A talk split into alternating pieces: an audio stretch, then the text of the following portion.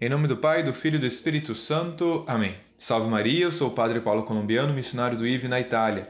E hoje vamos meditar o Evangelho de São Marcos, capítulo 9, versículos de 30 a 37. No Evangelho desse 25º domingo do tempo comum, Jesus faz o anúncio da sua paixão. O Filho do Homem vai ser entregue nas mãos dos homens, e eles o matarão. Mas três dias após sua morte, ele ressuscitará. E chama a nossa atenção a reação dos discípulos frente a esse anúncio de Jesus.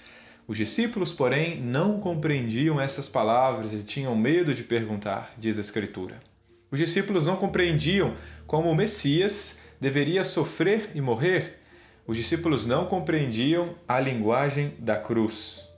E a linguagem da cruz continua também para nós hoje difícil e dura e um pouco difícil de aceitá-la em nossa vida. Por mais que a gente tenha uma devoção pela cruz, né? beijamos a cruz, fazemos o sinal da cruz, trazemos a cruz pendurada no nosso pescoço, veneramos a cruz de Cristo, o caminho da cruz se faz realmente nossa vida difícil de viver.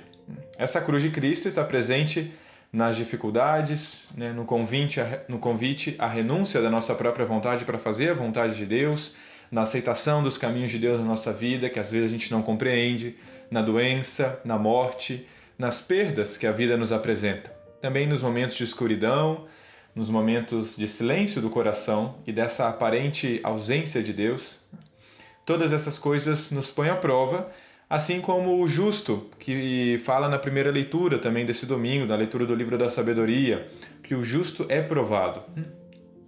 Vamos pô-lo à prova, armemos ciladas ao justo, diz a leitura. Vamos pô-lo à prova para ver sua serenidade, provar sua paciência. Vamos condená-lo à morte vergonhosa, porque, de acordo com suas palavras, virá alguém em seu socorro. Quem é esse justo que diz essa leitura do livro da sabedoria? Jesus Cristo. E também Jesus nos convida a segui-lo no hoje, né, no aqui da nossa vida. E a nossa tentação é a dos primeiros discípulos, de não compreender essa linguagem da cruz. A nossa tentação é buscar um cristianismo fácil, de acordo com a mentalidade do mundo atual, um cristianismo a baixo preço, né? ou seja, que não custe o preço da cruz.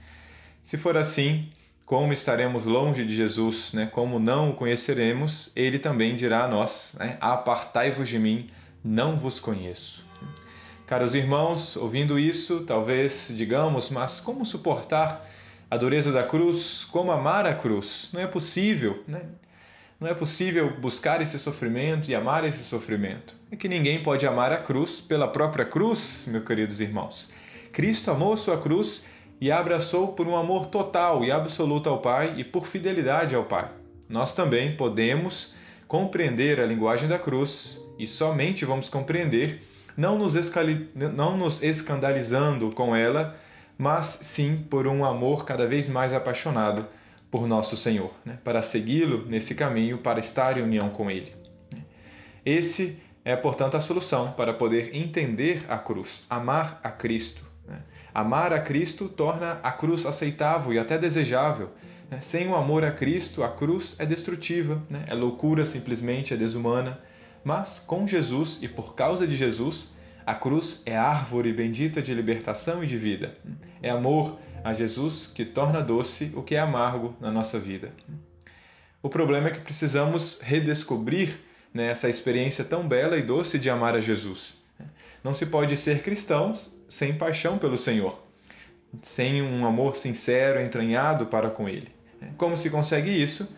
Estando com Jesus na oração, aprendendo a contemplá-lo no Evangelho, alimentando durante o dia, né, durante o dia todo, a sua lembrança bendita entre nós, né, procurando a sua graça nos sacramentos, sobretudo na Eucaristia, hum, lutando pacientemente para vencer os vícios e colocar a vida, né, os sentimentos, os nossos instintos e a nossa vontade em sintonia com a vontade do Senhor.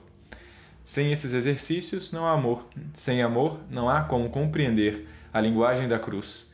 E sem tomar a cruz, com e por Jesus, não há mínima possibilidade de ser cristão. Portanto, a liturgia desse domingo nos convida a enxergarmos a cruz com outro olhar, né? amar a Jesus para poder levar a nossa cruz.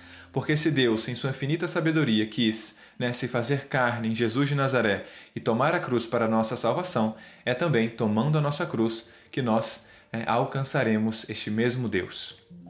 Portanto, coragem, meus irmãos, essa liturgia do domingo nos pede muita coragem para levarmos essa cruz e, claro, sempre ao lado da cruz está a Maria Santíssima, sempre de pé, firme, junto à cruz. E é com ela também, e é a ela que pedimos a intercessão para que nós, cada dia mais, possamos conhecer e amar a Cristo e levar com Ele a nossa cruz. Ave Maria.